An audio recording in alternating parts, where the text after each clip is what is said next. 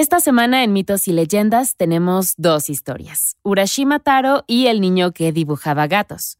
Veremos por qué hacer garabatos en la escuela puede que no sea tan malo y por qué las cajas cerradas con una cuerda deberían permanecer así. Luego, en la criatura de la semana, conoceremos a un exada fuerte, peludo y desnudo que solo quiere ayudarte a cortar el césped.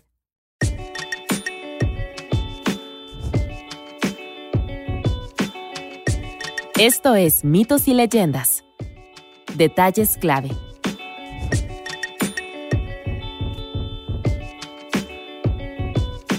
Este es un podcast donde contamos historias de la mitología y el folclore. Algunas son muy populares y aunque creas conocerlas, sus orígenes te sorprenderán. Otras son historias que quizá no hayas escuchado, pero que realmente deberías. El episodio de hoy tiene dos cuentos de hadas japoneses. Son relatos populares que han viajado a través de generaciones. Y como cualquier otro cuento de hadas, las fechas y el contexto histórico realmente no importan, por lo que no hay una introducción muy larga. Este primer relato es algo famoso, pero nosotros no lo habíamos escuchado antes. Es la historia de un pescador bien intencionado que rescata a una tortuga. Urashima Taro vivió hace mucho, mucho tiempo. Digamos que en el Japón medieval. Era un pescador joven en la provincia de Tango, en el pueblo pesquero de Mizunoye. A su temprana edad ya se había convertido en mucho mejor pescador de lo que era su padre. El chico vivía con él y su madre en una casa a las afueras de la ciudad. Todos los días se despedía de ellos y se iba a pescar. Aunado a sus grandes habilidades de pescador, la gente sabía que Urashima Taro era bondadoso y que nunca torturaba animales. Resaltar esta característica es algo raro porque no torturar animales es lo mínimo que se espera de la decencia humana, pero aún así era una cualidad notable en el joven.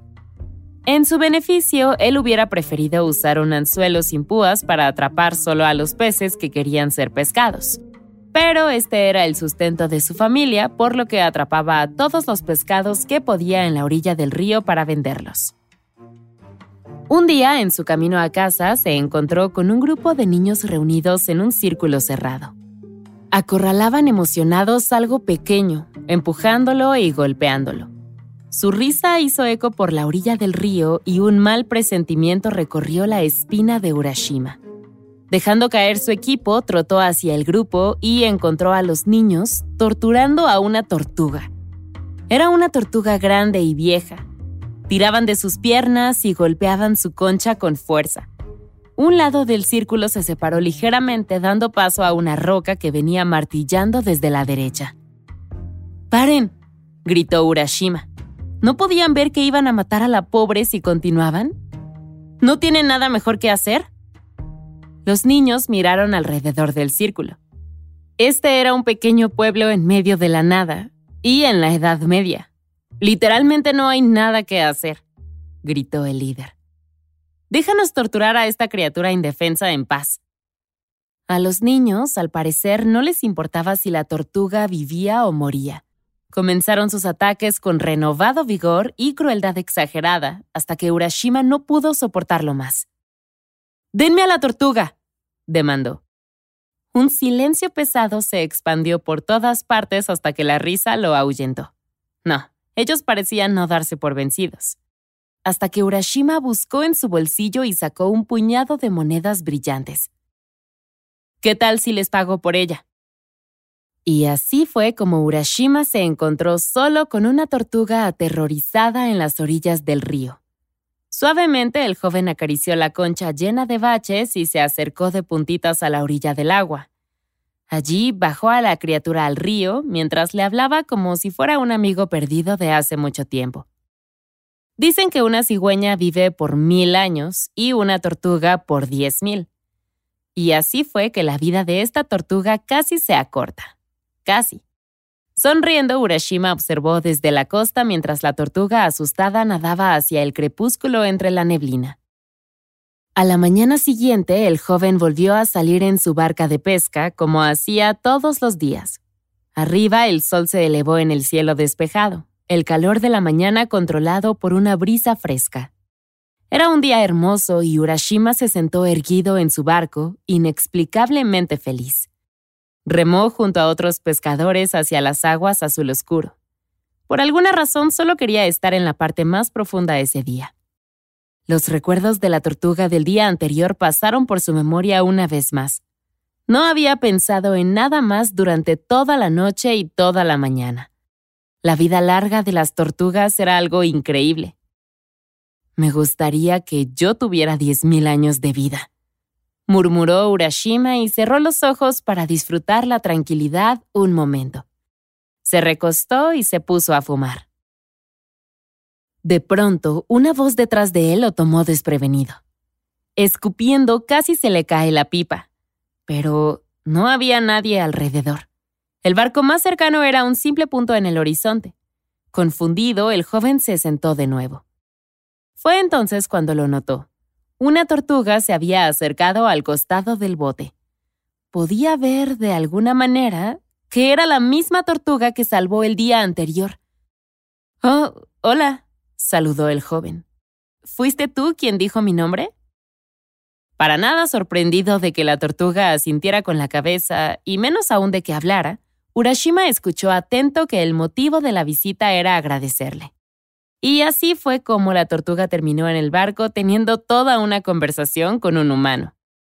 Urashima entrecerró los ojos por un momento. Le ofreció a la tortuga un poco de tabaco, pero estaba seguro de que no fumaba por ser, pues, una criatura marina. Creo que fue una broma porque la tortuga se rió y negó con la cabeza. No, tienes razón. En realidad prefiero el sake, que es un vino de arroz por si no lo sabías, dijo. No tenía interés en fumar. La pareja se sentó un rato, meciéndose suavemente sobre las olas y calentándose bajo el sol de mediodía. Eventualmente la tortuga habló de nuevo. Urashima, dijo, ¿Has oído hablar del reino del rey dragón bajo el mar? ¿No? ¡Qué sorpresa! Resultó que los humanos no visitaban regularmente el fondo del océano, por lo que la tortuga insistió en que Urashima realmente debía conocer al rey dragón, es decir, en ese preciso instante. Pero había un problema. Urashima era un gran pescador, pero no un gran nadador y ciertamente no podía aguantar la respiración hasta el fondo del océano. Tal vez fue la magia de la tortuga o una píldora misteriosa que se tomó. Las versiones de la historia difieren. Pero como sea, Urashima entró al agua con la tortuga, quien para ese momento había crecido lo suficiente como para que el joven se agarrara de su caparazón. Y juntos nadaron en las profundidades del océano azul oscuro. Durante horas, la pareja nadó cada vez más y más profundo. Y mientras tanto, Urashima no se cansaba ni se mojaba. Era increíble. Finalmente llegaron a las puertas del rey dragón del mar. Como en el cuento de la sirenita, este reino submarino se describe con gran detalle. Jardines con flores, asistentes del rey del mar, hay de todo allí. Todo lo que necesitamos saber es que Urashima es recibido como un invitado real y, aunque aún no conoce sus costumbres, aprende las reglas de la corte con bastante rapidez. Fue una gran bienvenida. Después de todo, Urashima provenía de la lejana nación de Japón y ya era conocido como el Salvador de la Tortuga. El sitio tenía una vista maravillosa y de pronto se volvió aún mejor. Allí en el interior del palacio, Urashima la vio, la hija del rey dragón. Y tenía una forma humana, no una de sirena o algo marino. Su belleza dejó a Urashima estupefacto y un poco intrigado porque su cabello estaba recogido en una moda retro de hace unos 100 años. Fue impresionante. Comenzó a inclinarse ante su presencia, pero ella lo detuvo en seco. Soy la tortuga que salvaste ayer dijo. Los ojos de Urashima se agrandaron. Aparentemente ella deseaba que el chico viviera con ella para siempre en el reino de su padre, la tierra de la juventud eterna, donde el verano nunca termina. Incluso estaba dispuesta a ser su novia, convirtiéndolo en príncipe y eventualmente en rey. Toda la situación se sentía como un sueño, pero Urashima aceptó con entusiasmo la oferta. Este era el lugar más magnífico en el que alguna vez hubiera estado. Le encantaría quedarse allí y estar con ella para siempre. Aparentemente la propuesta era para ese instante, porque una larga línea de peces nadó inmediatamente en la habitación. Todos vestidos con prendas ceremoniales, telas elegantes y lazos decorativos, en lo que suena como la procesión nupcial más adorable del mundo. La pareja se casó y así comenzó una fiesta maravillosa. Posteriormente, la princesa le ofreció a su nuevo esposo un recorrido por el palacio. La enorme estructura estaba construida con coral y perlas, y los jardines tenían mariposas y ruiseñores. Pero no una versión acuática, no, la cosa real, a pesar de que necesitarían, ya saben, aire. Se lo podemos atribuir a la magia. Y ya que estamos con la magia, pues vayamos un poco más allá. Urashima vio árboles de bambú, ciruelas y montañas nevadas a lo lejos. Durante tres días, Urashima se empapó de la indescriptible belleza del territorio del rey dragón antes de recordar... Espera, me he ido por tres días. Debería volver y decirles a mis padres que no me perdí en el mar. Sus padres ya eran grandes y le preocupaba que el estrés de su ausencia pudiera acabar con ellos. Tengo que volver insistió. Era una conversación que temía, pero necesaria con su nueva esposa. Ella le suplicó, pero por más que intentó, no pudo convencerlo de que se quedara. Rendida, pidió un transporte de tortugas para devolver a su marido a la superficie. Volveré en un día, lo prometo, le aseguró a la princesa. Simplemente necesitaba que sus padres supieran dónde estaba y todo lo que había sucedido. Asintiendo con la cabeza en modo de comprensión, la princesa le dio algo, una caja como muestra de su amor. Era pequeña, barnizada por la superficie para resaltar su brillo. Una cuerda de seda la mantenía cerrada. Esta caja contiene algo muy preciado, le dijo a Urashima. Nunca debes abrirla. Si lo haces, algo espantoso sucederá. Entonces, en serio, no lo hagas. ¿ok? Con una inclinación de cabeza, Urashima estuvo de acuerdo. Prometió no abrir nunca la hermosa caja. La pareja se abrazó hasta que, por fin, el joven se subió al transporte de tortugas y se alejó, despidiéndose con la mano de su nueva esposa, su nueva vida y su nuevo reino. Estaba ansioso por contarle a su familia la noticia y aún más ansioso por regresar al mar. En poco tiempo estaba completamente fuera de la vista. Pasaron horas antes de que la superficie se divisara. Pronto, Urashima estaba dirigiéndose a casa, caminando una vez más en tierra firme. La arena, el pasto, los árboles, todo se sentía cálido y borroso, como un gran recuerdo. Fue bueno volver por un día, solo un día, antes de comenzar su nueva vida en el océano. Pero a medida que caminaba más y más lejos del agua, una sensación extraña y premonitoria comenzó a apoderarse de él. Algo estaba mal. Reconoció la costa, las colinas y diferentes puntos de referencia. Pero la gente, todos los que pasaban lo miraban fijamente mientras reía. ¿Era él? Mirando hacia abajo, nada parecía fuera de lugar. Su ropa seguía siendo la misma que se había puesto el día anterior y también estaba seca. Eran las otras personas quienes parecían llevar ropa rara. Ahora que lo pienso, todos parecían llevar ropa extraña. ¿Y dónde estaban todas las caras conocidas? Él había vivido en ese mismo pueblo toda su vida. Sin embargo, todo lo que veía eran extraños. La ansiedad comenzó a brotar en su interior como un cosquilleo que le recorría la piel. Algo estaba muy mal. De repente, todo parecía fuera de lugar. Las calles, las casas cercanas, todo. Por fin, para su alivio, el hogar de su infancia apareció a la vista. Finalmente, algo familiar. Excepto que, cuando se acercó, no era su casa en absoluto. Era el mismo lugar, claro, pero definitivamente no era la casa en la que había crecido. Llamó a su madre y a su padre caminando hacia la entrada. Justo antes de que tocara la puerta, un hombre extraño salió. Ambos se quedaron allí por un momento, mirándose el uno al otro confundidos. Quizás los padres de Urashima se habían mudado mientras él estaba fuera por un día y alguien construyó una casa completamente nueva en cuestión de horas. Soy Urashima Taro, dijo el joven. Hasta hace un día esta era la casa de su familia. ¿Sus padres habían dicho a dónde se fueron? El hombre se quedó boquiabierto. ¿Urashima Taro? ¿Había escuchado bien? Urashima asintió. Sí, era él. ¿Dónde estaban sus padres? El hombre soltó una carcajada. Quien quiera que fuera ese tipo era todo un bromista, eso era seguro. Pero Urashima no estaba bromeando, y nada de esta situación le parecía gracioso.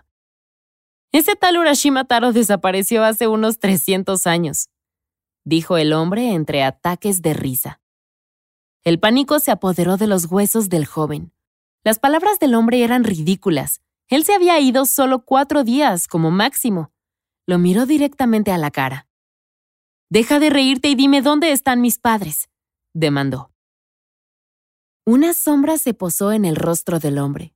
El chico que tenía delante podía o no ser Urashima Taro, pero el único Urashima que conocía desapareció hace 300 años. Tal vez su espíritu volvió a visitar su antiguo hogar de la infancia, algo que el nuevo propietario estaba sorprendentemente dispuesto a aceptar. ¿Te parezco un espíritu? Urashima chilló con los brazos extendidos. El hombre no dijo nada, pero retrocedió poco a poco. ¿No me crees? Mira las crónicas del pueblo, dijo a través de una pequeña rendija en la puerta. Allí encontrarás la historia de Urashima. Para el alivio del hombre, el joven partió hacia el centro de la ciudad, abrumado. Corrió deteniéndose solo una vez en el borde de un estanque que había frecuentado cuando era niño. Hace solo unos meses, o unos meses antes de que se fuera, recordó haber plantado un pequeño sauce allí mismo, donde un árbol enorme había echado raíces. Esto no podía ser. En la ciudad, la crónica confirmó lo que el hombre había dicho. Urashima Taro había desaparecido el mismo día en que había ido a pescar con la tortuga. Excepto que, mientras seguía leyendo, el pueblo lo había convertido en una especie de leyenda. Él era un pescador tan bueno, decía, que había enganchado a una ballena y se había negado a soltarla y hasta el día de hoy la ballena todavía tiraba de él al otro lado del mar.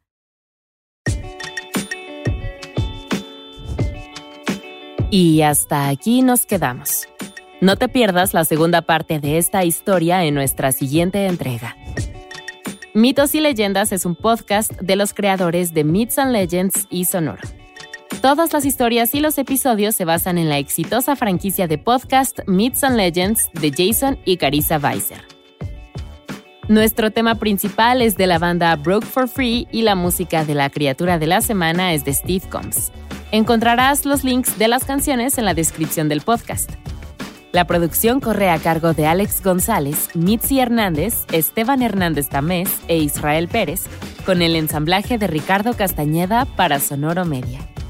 Yo soy Vale Estrada y también me hago cargo de la adaptación al español. Muchas gracias por escucharnos y nos encontramos hasta la próxima.